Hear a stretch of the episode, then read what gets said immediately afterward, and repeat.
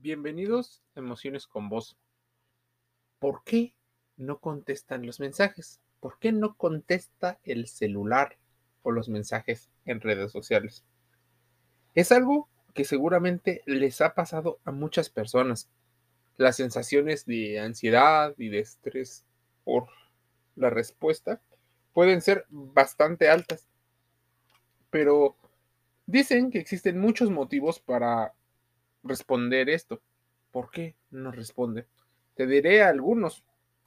Lo más fácil es polarizarlo y decir, es que la otra persona no quiere, no le interesa o simplemente está muy ocupado. Serían las tres respuestas más sencillas, pero hay más detrás de ello. Muchas veces las personas al recibir tantos mensajes jerarquizan en su mente la importancia que tiene el mensaje. De quien viene es según lo clasifique.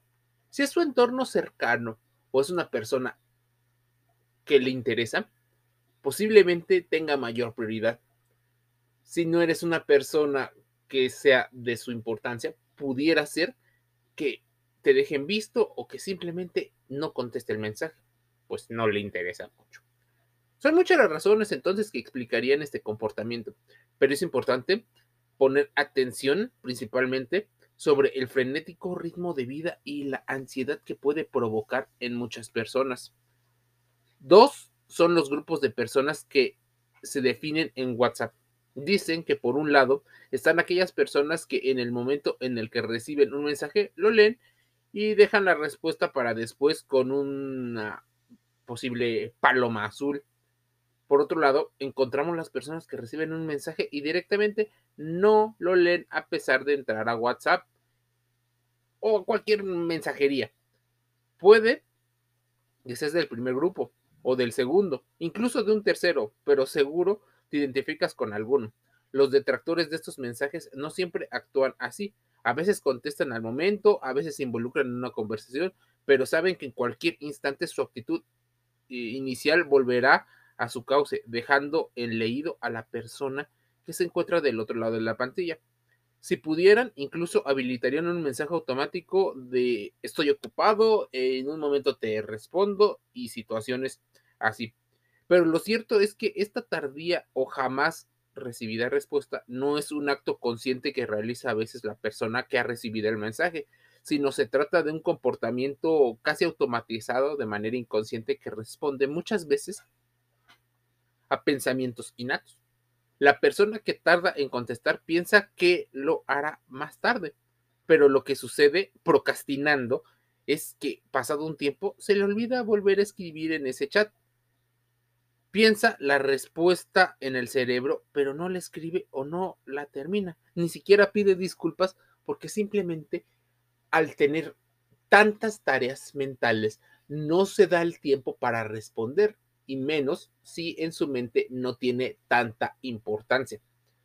Es muy curioso que muchas de estas personas decidan llenarse de múltiples tareas en su día a día o tal vez no las hacen, solo las piensan, entonces están obstruidos mentalmente por un cúmulo de pensamientos. Si no contestar es un mal hábito, las personas que actúan así, en la mayoría de los casos, no lo hacen de forma consciente y tampoco a propósito, aunque claro, debes de tener en cuenta que existen las que sí. La ansiedad es la principal causa. El temor a iniciar una conversación y alargarla de un tiempo en el que se podría estar realizando otra actividad da una sensación de ansiedad, de FOMO. Estarás perdiendo tiempo y así lo ven perderás tiempo involucrándote en un chat dentro de un contexto o podrías estarle dedicando esos segundos, minutos al ocio, al entretenimiento y al placer que te genera otras actividades, aunque no tengas muy bien definido qué otra es esa actividad. Se te va el tiempo en mensajes, en videos y en reels. A veces se espera a encontrarse en el contexto adecuado para ofrecer al emisor una respuesta elaborada y clara. pero muchas veces las respuestas son cortas para recibir más la atención que la que damos. O sea, tú mandas un mensaje, la otra persona da una respuesta muy corta y que podría ser bueno, clara, corta y concisa. Pero cuando continúa con esta tendencia, lo más probable es que no quiera involucrarse en el chat, simplemente por amabilidad podría estar respondiendo y no tanto por la conexión emocional que te hacen creer las redes sociales y, los, y las empresas de mensajería. El miedo a descentrarse en el momento o no saber qué decir, incluso sentirse con la obligación de contestar, son algunas de las causas más habituales de este comportamiento. Pero si de verdad se quiere cambiar, es posible hacerlo. Son muchos las personas que afirman y posiblemente coinciden en que lo único que hace falta es asumir dicho cometido. El que actúa como responsable emocionalmente e incluso socialmente podría tomarse unos tantos segundos para mejorar su relación social con los demás. Tener que justificarlo no es muy agradable, por eso tampoco justifica. Así que responder de manera corta y tajante podría ser un mensaje. Incluso no contestar también envía un mensaje a quien te envió un texto. La ansiedad es algo que a muchas personas les puede mucho. Por eso es importante que no caigas en estos juegos donde te evalúes o te valores superior a los demás. Cuando tú envías un mensaje, posiblemente, dependiendo el estatus que tienes en la mente de la otra persona, esperas que te conteste pero se vuelve una guerra de egos y de poder. A ver quién insiste más y quién no insiste. Posiblemente estás jugando estas guerras de poder.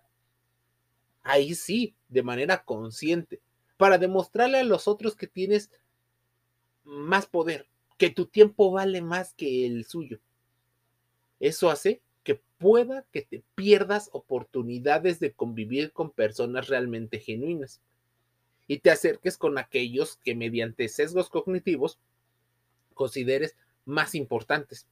Por supuesto, te estás centrando más en las percepciones y en las sensaciones que en las evaluaciones reales y concisas.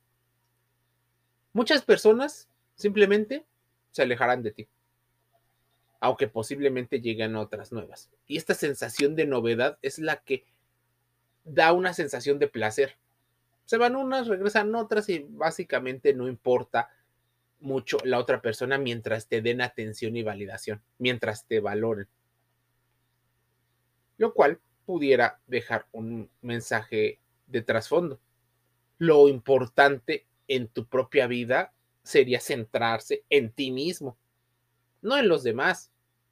Ni siquiera unos segundos para responder o terminar la conversación. No, se dejan conversaciones inconclusas, respuestas que nunca llegan.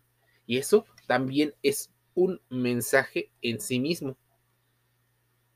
Llamadas de voz, mira, hay mucha gente que incluso se siente estresada porque la gente le envía más llamadas de las que puede procesar.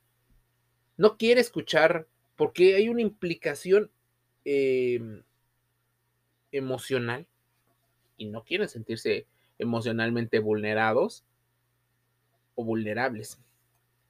Enviar, ahí comienza esa detestable y larga espera. Cuando por fin te decides a tomar el celular y escribirle a esa persona, tienes opciones, muchas. Sin embargo, ninguna garantiza una respuesta. Y es más, también somos un tanto ansiosos porque esperamos una respuesta inmediata. Los segundos, minutos, horas donde no hay respuesta pueden enloquecer a muchas personas. Algunas personas piensan que responder inmediatamente sería mostrarse demasiado interesado y esto es muy negativo para este juego del ego este juego de poder. Eso podría ser contraproducente. Sería una especie de técnica de conquista. Pero el primer paso para que la notificación de entrega, incluso la de mensaje leído, no te afecten, es continuar con tu vida. Quizás también sí tiene cosas que hacer, está durmiendo, está trabajando, no tiene batería, está lejos de su celular o simplemente quiere tomarse un tiempo antes de contestar y no estar pegado al teléfono. Todos tenemos nuestros tiempos y labores cotidianas. Suponer que el otro debe respondernos de inmediato es valorar poco sus quehaceres y poco respetar lo que hace. Desde la ansiedad se lleva a cabo conductas impulsivas tendientes a satisfacer la propia tranquilidad o sensación de seguridad esta sensación de control, perdiendo de vista el proceso del otro y que las relaciones son resultado de lo que ambas personas van construyendo con el tiempo. Así que tanto está ansioso la persona que manda el mensaje como la ansiedad que le provoca a la persona contestar, por eso no contesta. Seguridad ante todo. Lo más probable es que sea una persona quien envíe un primer mensaje, pero si tienes la iniciativa, hazlo tú. No preguntes si te acuerdas ni te identifiques. Con toda confianza, solo salúdalo. Si no tienes el número registrado, responderá de todas maneras para saber quién es. De lo contrario, continuará la conversación. Precisa y concisa, pero no necesariamente corta. Así que debes de tener en cuenta.